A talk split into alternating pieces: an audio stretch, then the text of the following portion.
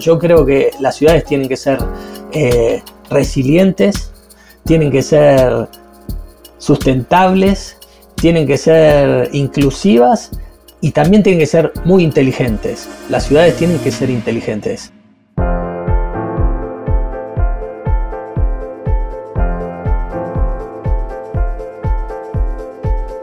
Estamos al aire. Estés donde estés y en el momento que quieras. El podcast de Nissan América del Sur te invita a conocer la trastienda y las nuevas ideas sobre la movilidad, el diseño, la tecnología, la conectividad y las tendencias.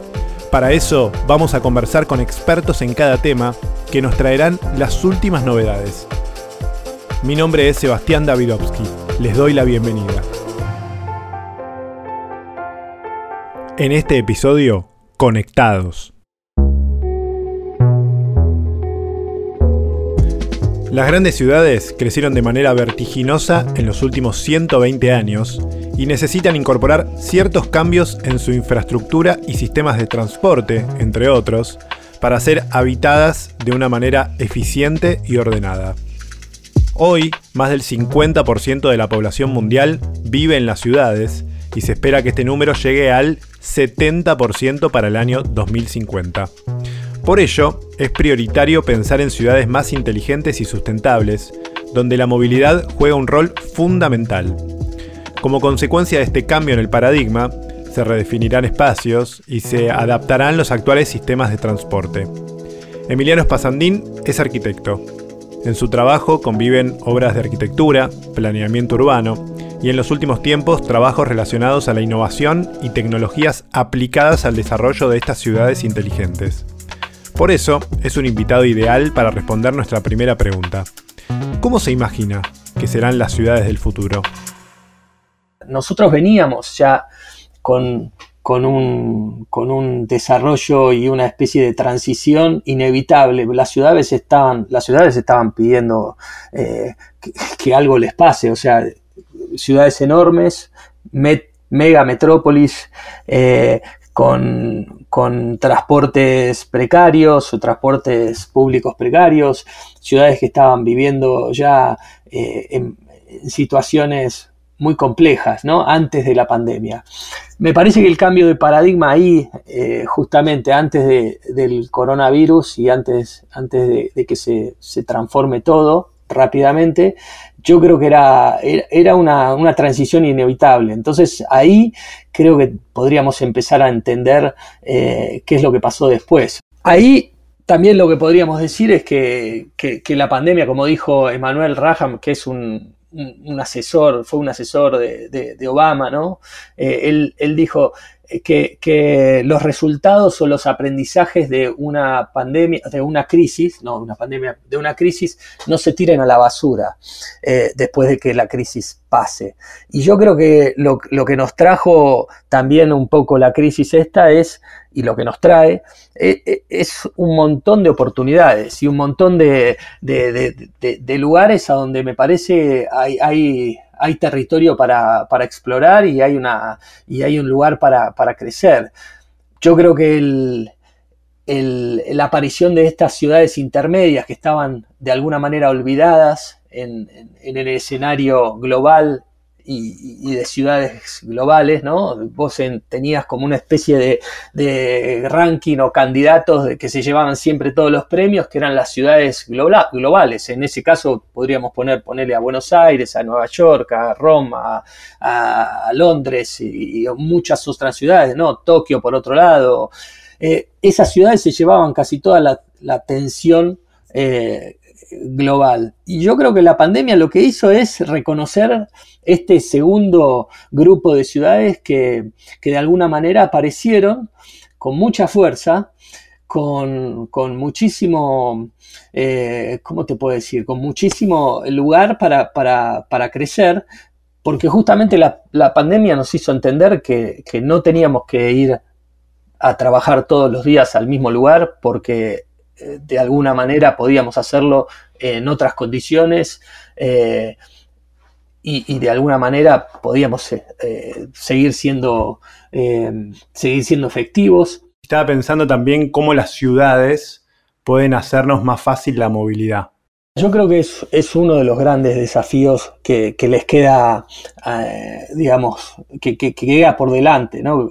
Porque de alguna manera la movilidad en los centros urbanos, no tanto en, las zonas metropolitanas, pero sí en los centros urbanos, se tiene que dar de una manera muy distinta a la que veníamos pensando. O sea, yo creo que va a haber espacio para, lo que llaman micromovilidad, va a haber espacio para eh, que se empiecen a compartir recorridos y eso quiere decir que pueden aparecer una serie de nuevos jugadores dentro de los sistemas de, transporte que hoy conocemos y, que las ciudades empiecen a tener otro tipo de dinámica, ¿no? Si vos pensás que la superficie eh, activa de una ciudad es su espacio público y ese espacio público es el que está en juego, eh, yo creo que hoy la tecnología, la innovación y, de alguna manera los sistemas autónomos van a empezar también a tener como un rol eh, muy importante ¿no? en, el, en, el, eh, en, el, diseño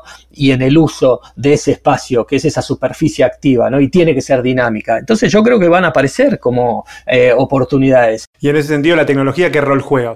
Ahí tenés varios temas. Primero, la relación entre el hombre y las máquinas, ¿no?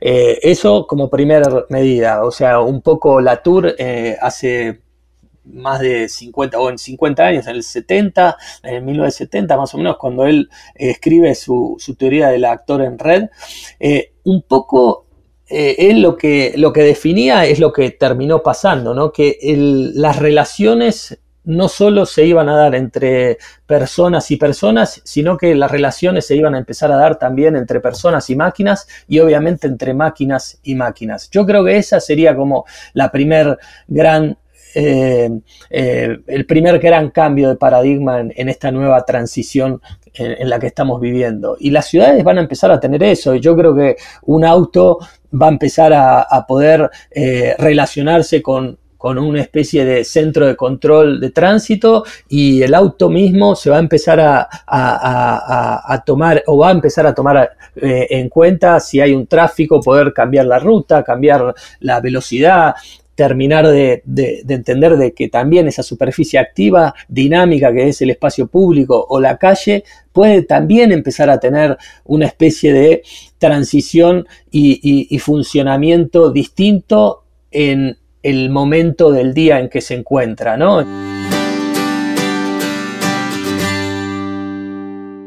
Ahí hay otra pregunta, o sea, ¿cuál es la, el, sentido o, cuál va a ser el resultado de ser, de tener eh, eh, sistemas de movilidad mucho más efectivos? Y el resultado va a ser que el espacio que vos hoy necesitas para que los autos o los colectivos o los sistemas de transporte que hacen el, delivery de, productos en las ciudades utilicen mucho menos espacio y mucho menos eh, superficie. ¿Y, qué superficie están usando en realidad? Es esa superficie dinámica que hablábamos al principio, que es la calle o el espacio público. Y si esa superficie es más chica, lo que te va a quedar como también como resultado de todos estos, de, estas, eh, de estos cambios es que vas a tener una superficie activa mucho más importante y en algún punto la ciudad va a empezar a, poder utilizar ese espacio justamente para lo que nos pasó ahora cuando nos encerraron en nuestras casas, a tener muchísimo más espacio libre fuera de nuestro ámbito privado, ¿no? Ese espacio público se va a transformar en esa especie de lugar a donde uno puede activarlo o desactivarlo a la medida que lo que necesite, porque en realidad los sistemas van a empezar a, tener como esa, esa efectividad que uno por ahí es lo que le pide a la automatización o a, la inteligencia artificial. ¿Qué deberían hacer los estados para comenzar a realizar estos cambios en sus ciudades? Hay, me parece que, una, una dinámica en, donde hay ciudades que están empezando a entender de, de, que la única alternativa que tienen los centros urbanos es que empiecen a tomar esto como una como una situación eh, en donde hay que, en donde hay que eh, lidiar con, con, con, una dinámica muy distinta a la que nos pasó desde el, desde el 50 o el 40 del siglo XX, de 1940, 1950, cuando se transformaron las ciudades. Ese fue el momento. Si, si querés podemos hacer un poco de historia eh, de, la historia del centro urbano, de la historia de lo que sería este espacio público. En el 40 hay una ruptura. En el 40 se define como que esa, eh, esa infraestructura pesada que era estas grandes autopistas o estos grandes lugares para transportar o, moverse y básicamente dándole prioridad o, mejor dicho protagonismo casi estelar al, auto particular, eso fue un poco lo que transformó eh, el, paradigma en el siglo XX, ¿no? Esta idea de que el auto tenía que llegar a cualquier parte y que el auto tenía que tener el espacio necesario para ir a una velocidad determinada. Eso transformó completamente las ciudades, eso hizo como, como que de alguna manera todo lo que nosotros entendemos que hoy es una ciudad es a partir de esta idea de 1940 que cambió ese paradigma. La única manera que vos tenés de, de poder promover cambios es hacerlos y la ciudad te permite eso. En estas ciudades inteligentes, uno de los cambios más importantes será el de la movilidad. ¿Cuál es la visión de Nissan acerca de este tema?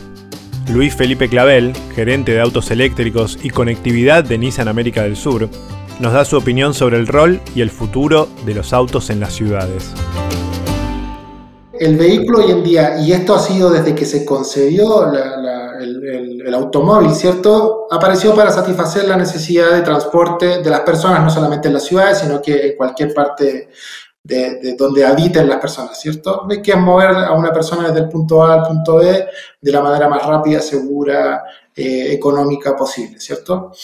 Eh, hoy en día dentro de nuestras ciudades, eh, obviamente el, automóvil tiene una función de transporte propiamente tal y se integra también con otros sistemas de transporte como el transporte público, etcétera, etcétera. Pero su principal función es de transporte. Eh, nosotros como Nissan eh, vemos de que el vehículo a través de la conectividad puede ofrecer aún más soluciones que solamente el, transporte. Y esto lo vemos eh, representado en la, en, la estrategia de Nissan Intelligent Mobility en uno de sus tres pilares que se llama Nissan Intelligent Integration o integración inteligente. Apunta hacia un vehículo 100% integrado con la sociedad y esto obviamente se puede lograr a través de la conectividad. ¿Qué pueden hacer las ciudades también para hacernos más fácil la movilidad? Yo creo que, y aquí entra el tema de la conectividad, eh, más que lo que pueden ofrecer las ciudades, y esto es nuestro punto, y esta es la solución que nosotros como Nissan eh, estamos entregando, esta integración con la sociedad a través de la comunicación. Eh, con la aparición del 5G esto va a ser mucho más factible. Existe hoy en día, de hecho, lo podemos conversar un poco más adelante. Tenemos algunos niveles de, integración y de, de, conectividad. Pero el día de mañana nuestros vehículos podríamos decir que se van a transformar en unos smartphones con ruedas, ¿cierto? Te pongo en la siguiente, la siguiente situación. Imagínate que tú eh, quieres eh, ir al supermercado, ¿cierto? Hacer las compras del día y quieres hacerlo en tu auto. Primero vas a abrir tu, vas a abrir tu celular, te vas a conectar con tu vehículo. Tu vehículo se va a conectar con otros vehículos. Vas a poder entender eh, cómo está el tráfico y cuánto tiempo te vas a poder, te va a tomar ir desde, desde tu casa hasta hasta, hasta el supermercado y durante, mientras vayas en el trayecto, eh, vas a tener también información de, por ejemplo, accidentes que hayan sucedido, eh, etcétera, etcétera, para hacer esa, esa movilidad más inteligente. Y finalmente eso es lo que nosotros estamos apuntando, de que sea eh, ese, ese desplazamiento desde el punto A hasta el punto B, esa necesidad que tú tienes podríamos decir de forma primitiva de, transporte, sea de la manera más eficiente posible a través de la comunicación con, otra, con otros eh, jugadores ¿cierto? dentro de la ciudad. Llegamos al final de este episodio de Nissan On Air, el podcast oficial de Nissan América del Sur. Encontranos en Spotify o tu plataforma preferida para escuchar podcasts con un nuevo capítulo cada 15 días.